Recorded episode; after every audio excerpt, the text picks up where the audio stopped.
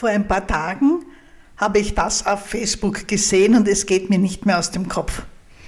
Ein Posting von einer Frau, nennen wir sie Anna. Was soll ich machen? Mein Blutzucker ist heute früh 146. Ich traue mich gar kein Frühstück essen. Wie würdet ihr das machen? Dazu habe ich einiges zu sagen. Denn hinter so einem Posting, hinter so einer Meldung kann noch sehr viel mehr stehen.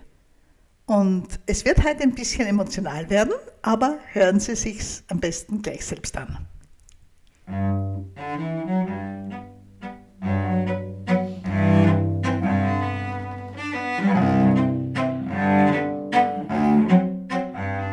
Ich bin Dr. Susanne Busarnik, Ärztin für Allgemeinmedizin und im Internet unterwegs als die Zuckertante. Ich habe jetzt über 25 Jahre lang Erfahrung in der Begleitung und Betreuung von Menschen mit Diabetes und ich habe auch gesehen, wie sehr sich der Umgang mit dieser Krankheit in der letzten Zeit verändert hat. Und da gibt es ein paar Trends und Tendenzen, die mir nicht wirklich gefallen und um die soll es heute gehen. Auslöser war dieses Posting, da hat jemand Angst, weil sie in diesem Fall 146 nüchtern Zucker hat und sagt, sie traut sich gar nichts mehr essen. Sie nimmt bis jetzt nur 500 Milligramm Metformin einmal am Tag abends und möchte auf jeden Fall die Insulinspritze vermeiden, weil davor hat sie Angst. Und ich denke mir, in diesen paar Sätzen steckt so viel drin an Sorge, an Angst, an Angst vor dem Insulin und vor allem ein riesiger Anspruch an sich selber, alles, alles immer richtig zu machen. Ein riesiger Anspruch an sich selber, dass man die Zuckerwerte mit Essen oder wenig Essen und Bewegung unbedingt in den Griff bekommen will. Und vielleicht tue ich der Posterin Unrecht und vielleicht interpretiere ich das jetzt hinein, aber auch das gibt's ganz, ganz oft. Muss ja nicht in diesem Fall zutreffen, aber nehmen wir den Fall als Beispiel. Was, ist, was ich meine, was es ganz, ganz oft gibt, das ist, dass Leute sich selbst die Schuld geben, wenn sie mit extrem wenig Essen und viel Bewegung und allen Anstrengungen den Zucker nicht auf Dauer auf Normalwerten halten können. Wenn der Zucker trotzdem ansteigt. Und ich denke mir, das ist einfach eine Fehlentwicklung. Und das bringt Sorgen und Leid und Anspannung mit sich, die so nicht nötig sind. Unter diesem Posting sind dann alle möglichen gut gemeinten Ratschläge gekommen, Ratschläge, zum Beispiel nur ein Ei zum Frühstück zu essen oder ein paar Haferflocken, was sicherlich klug ist und so weiter und so weiter. Darauf will ich jetzt hier gar nicht so sehr eingehen. Natürlich, wenn für die Posterin 146 Blutzucker nüchtern höher ist als normal, weil sonst hätte sie ja nicht geschrieben, dann macht es schon Sinn, dass man sich ein bisschen überlegt, was isst man denn jetzt zum Frühstück? Vielleicht Kohlenhydrate rausnimmt aus dem Frühstück. Sicherlich jetzt kein Weißbrot, keinen Honig, keine Marmelade, keinen Kuchen essen wird. Aber selbstverständlich soll man auch bei 146 nüchtern Blutzucker ein Frühstück essen, vielleicht mit ein bisschen Müsli mit Haferflocken ohne Zucker, ein paar Beeren hinein oder auch ein Stück äh, Vollkornbrot mit Aufstrich mit Wurst oder Käse drauf, das gewohnte Frühstücksgetränk dazu und fertig. Darum soll es hier nicht gehen, sondern mich hat dieses Posting so angetriggert auf mehreren Ebenen und die möchte ich mit Ihnen heute besprechen. Das eine ist, ich möchte mit Ihnen gern drüber reden, was es bedeutet, Diabetes zu haben. Das ist nämlich eine Krankheit und nichts, was man mit Disziplin immer und ewig hinbekommt. Dann werfen wir einen kurzen Blick drauf, wie das sein kann, dass der Blutzucker morgens höher ist als abends. Und dann als drittes möchte ich mit Ihnen noch drüber sprechen, was noch alles zwischen Metformin 500 Milligramm am Abend und Insulinspritzen liegt und wie da ein Weg aussehen könnte und dass die Angst vor dem Insulinspritzen bei einer 500er Tablette Metformin noch überhaupt keine Berechtigung hat, weil das Insulin ja noch eine ganz, ganz lange Zeit, viele, viele Jahre entfernt ist. Also, der Reihe nach. Ich habe 146 Blutzucker zum Frühstück und für mich schwank in diesem Posting eben auch mit das Gefühl, ich verstehe es nicht. Ich finde es ärgerlich, ich finde es traurig, es ist mir vielleicht auch peinlich, dass ich irgendetwas nicht richtig gemacht habe vielleicht, weil sonst wäre der Wert nicht so hoch. Und ich sehe in letzter Zeit so stark im Fernsehen, in Zeitungen, in Radiosendungen, dass Leuten Angst gemacht wird vom Diabetes. Eine Angst, die weit über das Ernstnehmen der Krankheit hinausgeht und dass überall suggeriert wird, man könnte Diabetes selber durch möglichst gesundes Essen und Bewegung heilen, zum Verschwinden bringen. Und das ist halt einfach nicht wahr. Das ist eine maßlose Übertreibung jetzt auf die Seite des sogenannten gesunden Verhaltens. Was dabei völlig ausgeklammert wird, ist, dass Typ-2-Diabetes verdammt nochmal eine Krankheit ist. Das heißt, da funktioniert ein wichtiger Stoffwechselweg im Körper nicht so, wie er sollte. Außerdem gibt es gerade bei Typ-2-Diabetes verschiedene Formen der Krankheit. Typ-2-Diabetes ist keine einheitliche Krankheit. Wir können verschiedene Verläufe klar voneinander abgrenzen. Und es gibt ja auch von der Wissenschaft her schon Vorschläge, den Diabetes in verschiedene Typen einzuteilen, also den Typ-2-Diabetes in verschiedene Untergruppen zu teilen.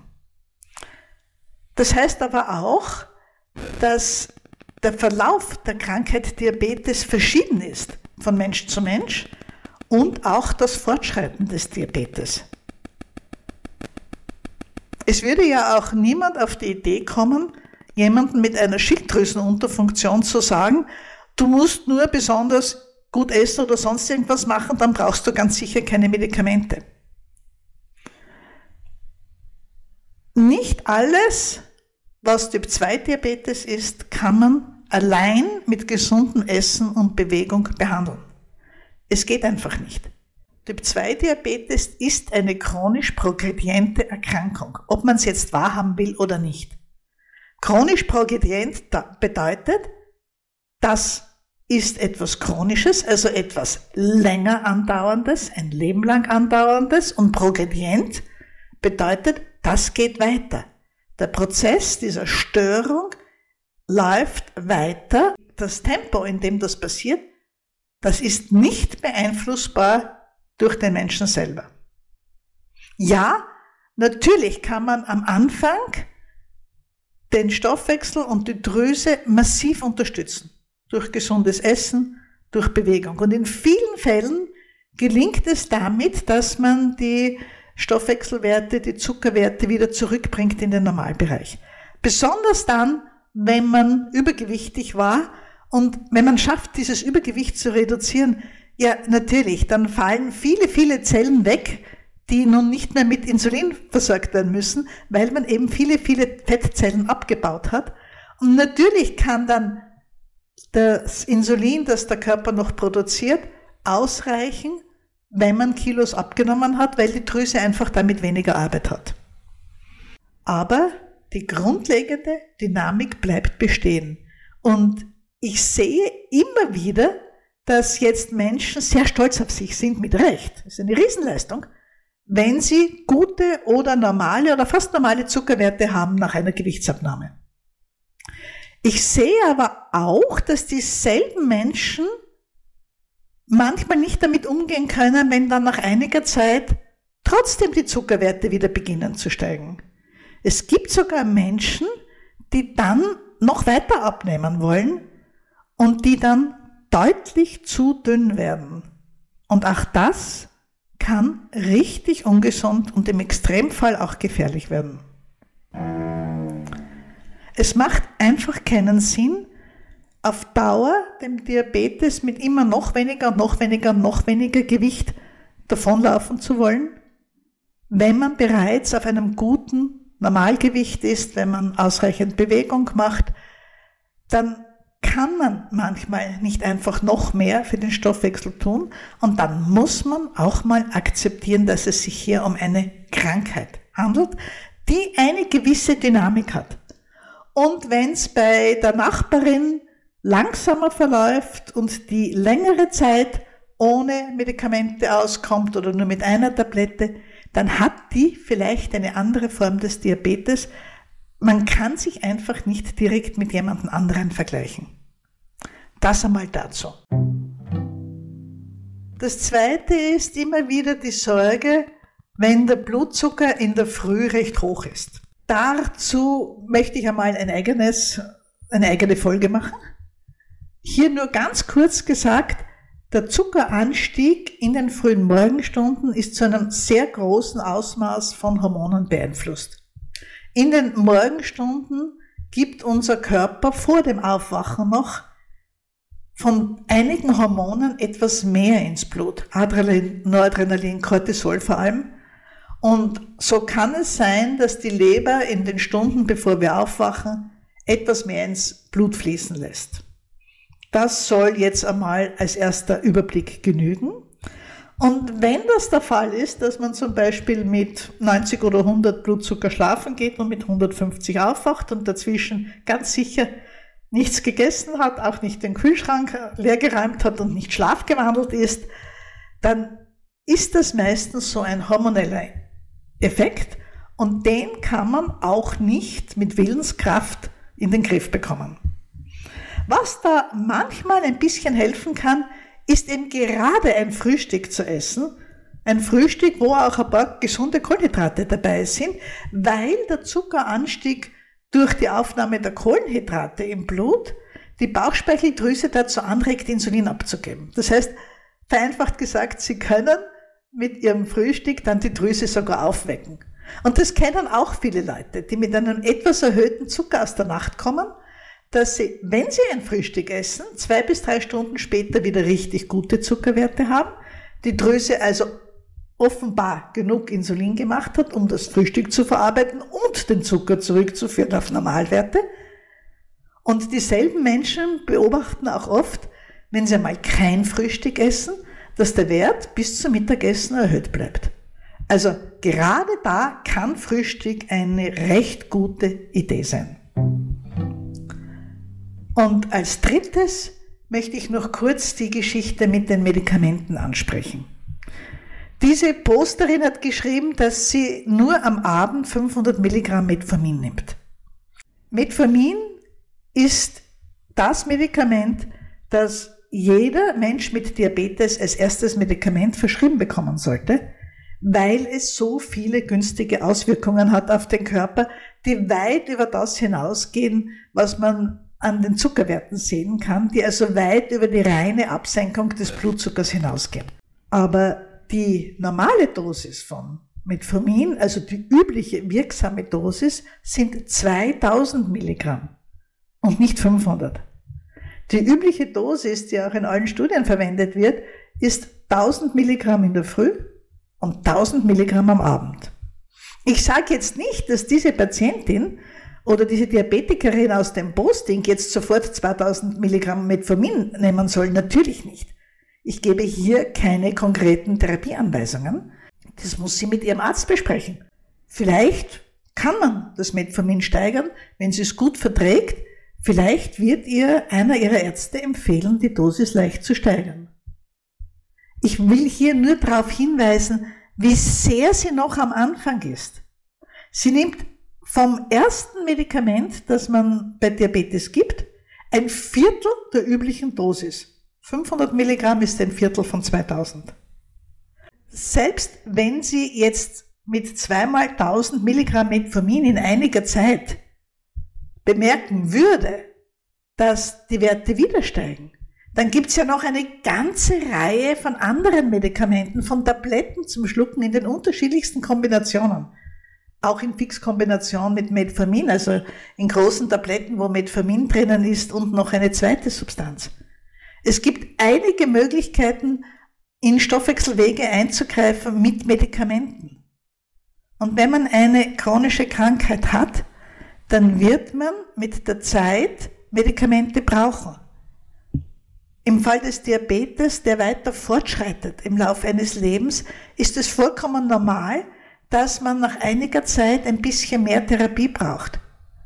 Die eine Tablette, die über viele, viele Jahre, Jahrzehnte, vielleicht ein Leben lang ausreicht, das gibt's nur ganz, ganz selten. Ein neues Medikament zu brauchen, eine höhere Dosierung zu brauchen, das hat nichts damit zu tun, dass man irgendwas falsch gemacht hat, dass man irgendwie ein, ja fast ein schlechterer Mensch wäre, weil man den Diabetes nicht ohne Tabletten in den Griff bekommt. Verstehen Sie, was mich daran so wirklich stört und mich auch traurig macht, wenn ich Menschen sehe, die sich schreckliche Sorgen machen, weil ihr Diabetes nicht alleine durch Änderungen im Essen und in der Bewegung auf Dauer auf Normalwerten zu halten ist. Das würden wir von uns bei keiner anderen chronischen Krankheit verlangen. Nur beim Diabetes hat sich da dieses Gefühl breit gemacht, dass man irgendwie versagt, wenn die Werte halt doch nicht mit Gewichtsabnahme und Bewegung in den Griff zu bekommen sind. Und ich bin ganz sicher, dass da die Medien um uns herum in ihrem Bestreben, uns gesünder werden zu lassen, auch vieles angerichtet haben, was jetzt negativ ausgeht, was Leuten schlechtes Gewissen macht, was Leuten Stress macht. Und all das ist übrigens auch gar nicht gut für die Zuckerwerte. Also, wenn wir zurückgehen an den Anfang und an die Frau Anna denken, die sich Sorgen macht, weil sie 146 Blutzucker hat in der Früh und jetzt fragt, ob sie überhaupt Frühstück essen soll. Ja, natürlich soll sie ein Frühstück essen. Ich verrate Ihnen ein Geheimnis. Auch Menschen mit Diabetes, die 180 oder 220 nüchtern Zucker haben, essen ein Frühstück und recht haben sie. Frühstück ist für viele Menschen eine wichtige Mahlzeit. Es gibt auch Medikamente, wo man Frühstück essen muss, und es besteht überhaupt kein Grund, kein Frühstück mehr zu essen, nur weil der Blutzucker mal etwas höher ist.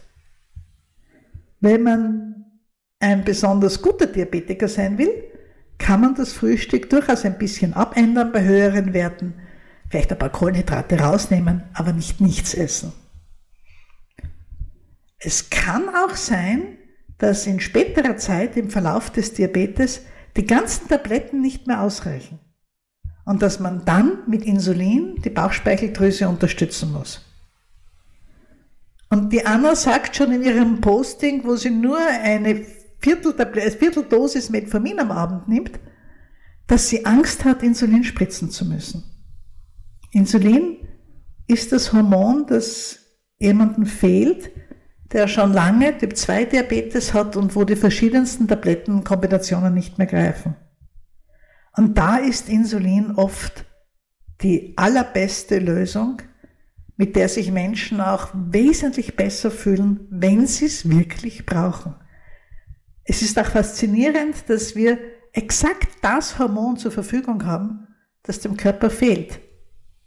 Das ist ja auch die natürlichste Behandlungsform, weil man da dem Körper das zur Verfügung stellt, was er selber nicht ausreichend herstellen kann. In dem Sinn könnte man fast sagen, dass Insulin die wesentlich natürlichere Form der Diabetesbehandlung ist als die ganzen Tabletten. Trotzdem gibt es gute Gründe, bei Typ 2 Diabetes eben gerade nicht mit Insulin anzufangen, sondern die verschiedenen Schritte der Behandlung mit den verschiedenen Medikamenten durchzugehen. Und das Schöne ist ja, dass wir heute so viele Möglichkeiten haben dafür, dass wir heute so viele Medikamente haben, die nicht nur die Blutzuckerwerte senken, sondern dem Körper auch sonst Gutes tun. Es gibt Tabletten, die den Körper davor schützen oder das Risiko senken, einen Herzinfarkt zu bekommen, einen Schlaganfall zu bekommen. Tabletten, die die Niere davor schützen, dass sie diabetesbedingt schwächer wird und so weiter und so weiter. Und da die richtige Tablette auszuwählen, das ist Sache der Ärzte, aber das ist gar nicht schwer. Das hören Ärzte von mir auch oft in den Seminaren für Ärzte, die Wochenendseminare, die ich halten darf. Jetzt im März steht wieder eins davor. Da habe ich zwölf Stunden Zeit, mit den Kollegen solche Dinge zu diskutieren und ich freue mich schon wieder darauf. Und wenn Sie, die, Sie, die da jetzt zugehört haben, sich denken, hm, das klingt eigentlich alles interessant und manches hat Sie nur angerissen und da würde ich gern mehr wissen. Wenn Sie jemand sind, der wirklich mehr wissen mag über Diabetes, wenn Sie jemand sind, der korrekte Informationen will, die immer am Boden der jetzt gültigen Leitlinien, der jetzt gültigen Wissenschaft stehen, dann lade ich Sie herzlich ein, schauen Sie sich einmal um in, um in unserem Club für Menschen mit Typ 2 Diabetes. Unter www.zuckertante.at finden Sie ganz einfach zum Club. Das ist ein reiner Online-Club. Der Schnuppermonat kostet nur 2 Euro. Und während dieses Monats können Sie sich im Club umschauen. Da gibt es viele Videos, es gibt Rezepte, es gibt Erklärungen zu den häufigsten Fragen über Diabetes und es gibt einen wöchentlichen Newsletter für den Club, wo es jede Woche ein kleines Geschichtel über Diabetes gibt, einmal ein Video, einmal etwas zum Lesen, einmal etwas zum Zuhören und es gibt einmal im Monat unsere offene Online-Sprechstunde nur für Mitglieder des Clubs, wo Sie Fragen auch direkt und live stellen können und mit mir und mit den anderen Teilnehmerinnen und Teilnehmern besprechen. Oder Sie schicken Ihre Fragen vorher und wir besprechen es dann in der Sprechstunde.